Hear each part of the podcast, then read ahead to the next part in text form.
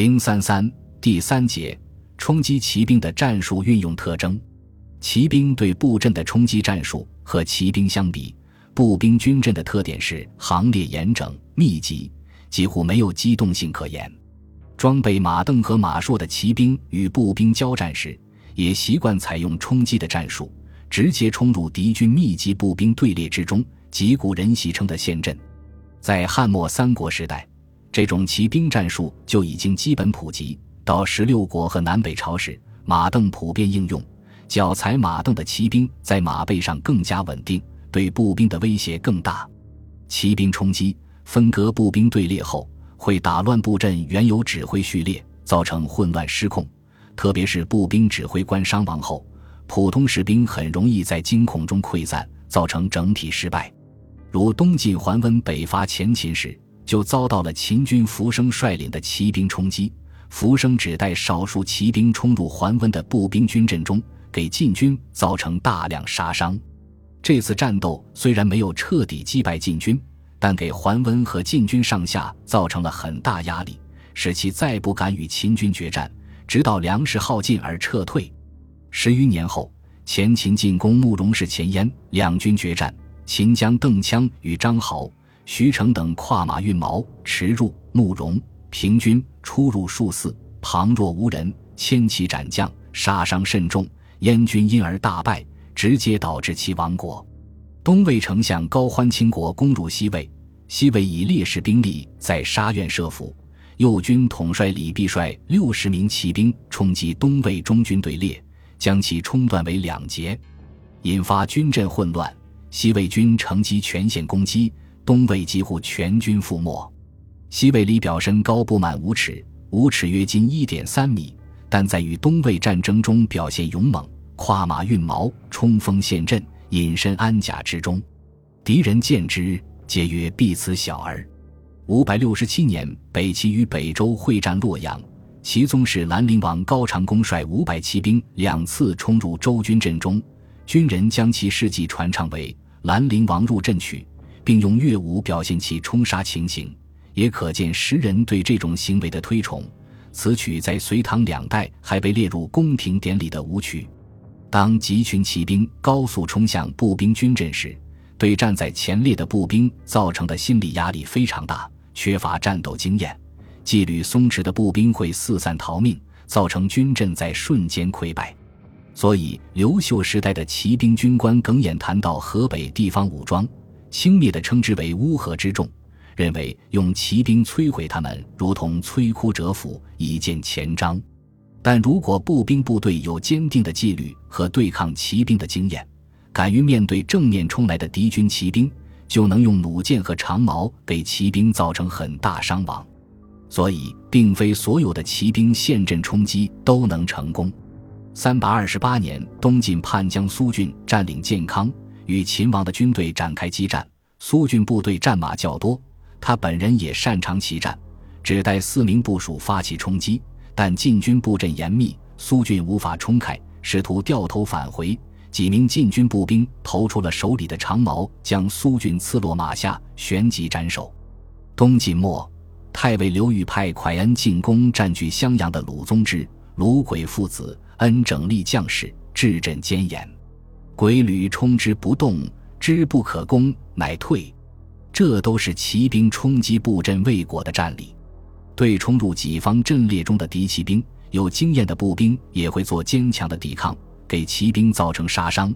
如三百八十三年淝水之战，晋军趁苻坚秦军主动后撤之机发动进攻，苻坚之弟苻融带骑兵冲入晋军，希望阻止其攻势，但在冲击中战马摔倒。芙蓉被杀，秦军因而大败。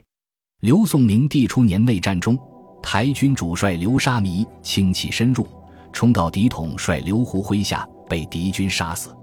刘胡一方也有五名巨装骑兵冲入台军，试图攻击台军统帅刘亮，但遭到台军弓箭手的密集射击，落马被斩首。北周在讨伐氐羌军队时，将领田弘多次冲击敌阵。身被一百余箭，破骨折九，战马也被敌硕刺中十处。田弘和战马可能都披挂了铠甲巨装，所以仍能幸存下来。但也可见陷阵的危险之大。另，东魏齐将玉兴庆每次陷阵之前，都要把自己的名字写在军装背后，最后在洛阳城外与西魏军作战而死，靠衣服上的名字才辨认出尸体，亦可见骑兵冲击敌阵之危险。在冲击严阵以待的步兵时，骑兵统帅会注意避开敌战斗力最强、防范最严密的正面，选择敌战斗力较差的侧翼或后方进行冲击。但当时骑兵更习惯于多次冲击，穿越敌布阵。比较常见的是从正面穿过敌阵之后，掉头从后方再次冲击。如西晋莫陶侃进攻荆州的杜曾武装，使曾军多骑，而砍兵无马。曾密开门突砍阵，出其后反击其背，砍石遂败，投水死者数百人。北魏末，高欢与尔朱兆兄弟诸人决裂，双方决战于韩岭。尔朱兆首先率领一支巨装骑兵从正面冲开了高欢军阵，准备从阵后再行冲锋。尔朱使其他将领却忌惮尔朱兆骄悍，突然意志投降高欢，或者带部署离开战场。使高欢逃脱了一场劫难，转而击败了尔朱兆。当步兵军阵的抵抗非常顽强时，骑兵往往要从多个方向进行试探冲击，才能找到布阵的薄弱环节。在刘宋孝武帝与叛乱的南郡王刘义轩的一次会战中，台军骑兵就反复冲击叛军布阵，双方在芜湖城外展开会战。台军将领薛安都、谭金都率骑兵参战。他们最初受命攻击叛军军阵右侧，但未能成功。谭金部在叛军布阵外围往返奔驰，多次尝试冲击，才在敌阵左翼找到薄弱部位，乘其隙纵其突之，战良久，贼阵小拔，其得入。台军步兵也开始重点攻击这个突破口，双方进入激战。当时，一支叛军骑兵曾开到战场附近。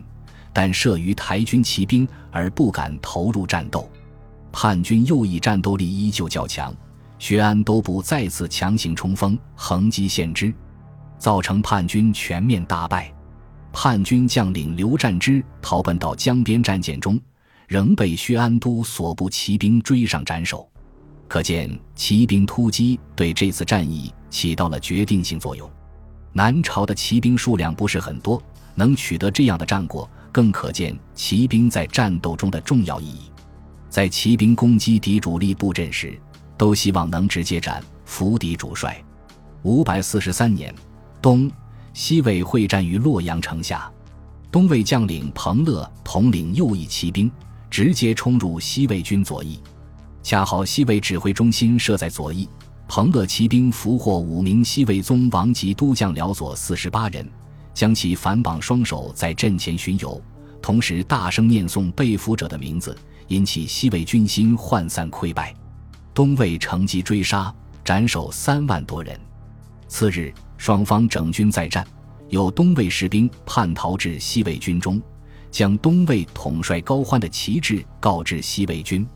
西魏岁暮赶勇三千人，由贺拔胜率领，只持马槊，不带弓箭，直冲高欢所在位置。引起东魏军溃败，贺拔胜旋即带领十三名骑兵紧追高欢。盛世与其神武、高欢相遇，因自呼之曰：“贺六魂，贺拔破胡必杀汝也。”石木氏皆用短兵接战，盛持硕追其神武数里，刃锤击之。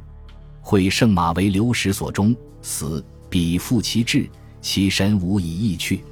圣叹曰：“今日之事。”无不知攻使者，天也。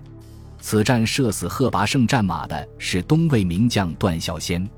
尽管贺拔胜感叹未知弓箭，其实如果贺拔胜能像东晋对阵苏峻的士兵一样投之以矛，历史也许会很不一样。